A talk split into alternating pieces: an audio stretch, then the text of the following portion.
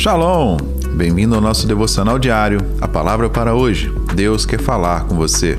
E na temática de hoje nós tra trataremos sobre o assunto cuidado com o que diz, baseado no livro de Provérbios, capítulo 21, versículo 23, onde está escrito: Quem é cuidadoso no que fala, evita muito sofrimento.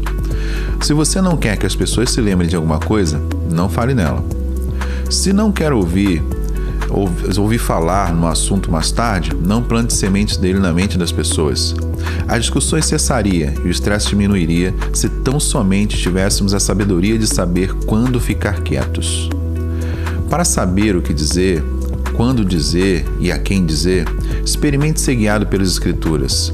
As palavras do caluniador são como petiscos deliciosos, descem até o íntimo do homem. Está escrito em Provérbios, no capítulo 18, versículo 8. O falar amável é árvore de vida. Está escrito também em Provérbios, só que no capítulo 15, no versículo 4. O que guarda a sua boca e a língua, guarda das angústias da sua alma. Cuidado quando confessar os seus erros. Você pode ser sincero, mas quando está sofrendo, vulnerável e precisando de apoio, você pode levantar questões que duram por mais tempo que suas explicações. Você não pode impedir as pessoas de atirarem em você, mas não precisa dar munição a elas. Certamente haverá, haverá vezes em que revelar algo publicamente será uma atitude correta e sábia. Jesus disse que quando alguém pecar contra você, há três coisas a fazer. Primeira, procurar a pessoa em particular. Se isso não funcionar, leve duas ou três pessoas maduras com você.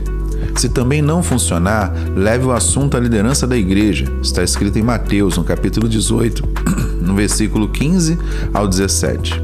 Se você pecou, peça perdão a Deus e ele o perdoará. Depois ponha o foco no futuro e coloque tudo mais nas mãos de Deus. Se ele pode libertar você, ele também pode defendê-lo. Se Deus optar por não fazer nenhuma dessas coisas, então ele usará a circunstância para o seu amadurecimento. Então, cuidado com a sua boca. Guarde, use com sabedoria para que você possa semear sementes do bem e colher vitórias na sua vida. Que Deus te abençoe. Shalom, shalom.